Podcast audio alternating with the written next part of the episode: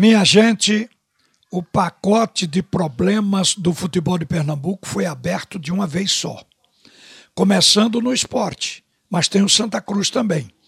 No esporte, hoje, oficialmente, ficou declarada a destituição da diretoria de futebol. O Nelo Campos, vice-presidente, e quatro diretores com ele.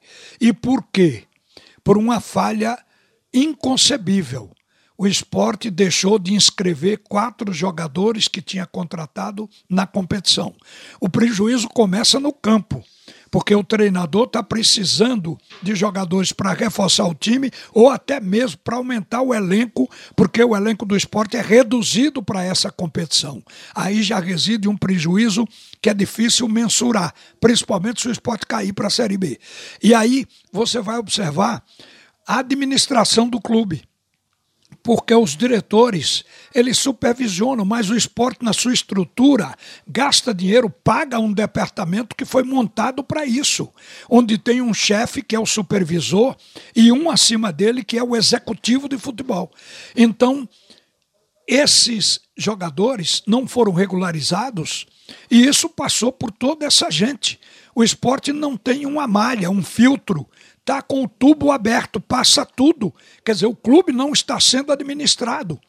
A nova diretoria ela tem em torno de 60 dias, mas parece que não começou ainda a trabalhar. Isso vai refletir sobre a imagem do esporte. E vejam que agora se acrescenta um outro problema, muito grave, inclusive que é o fato do esporte ter usado um jogador irregular na competição. Competição onde ele está na vice-lanterna, na zona do rebaixamento, com 17 pontos apenas na 19 colocação. Quer dizer, por conta deste novo erro, o esporte pode perder pontos. E aí vai cair muito mais. Então o destino é Série B. Imagine o tamanho do prejuízo. Além desta visão de desorganização, o esporte vai ter prejuízo financeiro e alto. E muito alto, porque a receita hoje de Série A ela é bem maior do que será se o time cair para a Série B. Isso representa muita grana.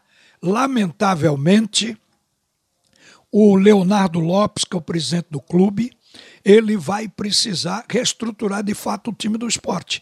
Mas essas coisas aconteceram agora na gestão dele e essa gestão passa a ser responsável direto por tudo isso que está acontecendo. A visão lá fora é que o esporte é um clube estruturado, uma das grandes equipes do futebol brasileiro. Foi a maior do Nordeste, porque o esporte tem dois títulos nacionais: campeão brasileiro, campeão da Copa do Brasil e participou de Libertadores. E como estrutura de clube, tem um centro de treinamento moderníssimo e o clube funcionava lubrificado. O esporte era visitado para as pessoas de outras agremiações verificarem como se administra um clube. Essa imagem está sendo jogada por terra, porque tudo o que aconteceu no esporte ainda não foi devidamente avaliado. A repercussão disso vai acontecer da agora por diante. Mas o futebol de Pernambuco, que está batendo pino nos campeonatos, tem um problema também no Arruda. Roberto Fernandes foi demitido, sai mais um treinador, Santa Cruz vai para a quinta contratação de treinador e vai ser o sexto treinador no ano de 2021. Imagine isso em termos administrativos, que também é uma desorganização, um erro, uma grande falha.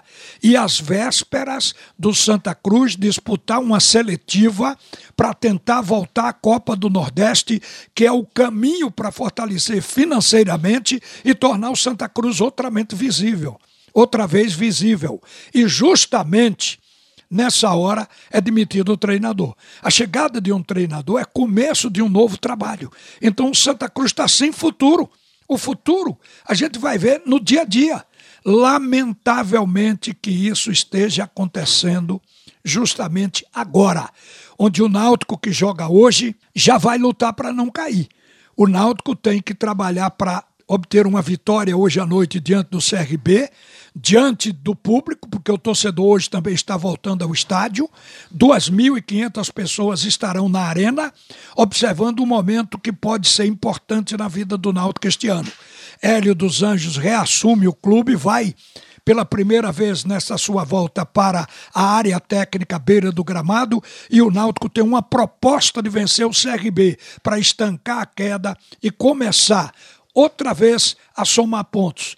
É um outro clube que, se não conseguir isso, vai passar a visão de queda. Então, o jogo de hoje tem essa importância também no lado emocional da própria torcida, para voltar a acreditar na agremiação dos aflitos. São problemas que estão neste pacote aberto hoje no futebol de Pernambuco.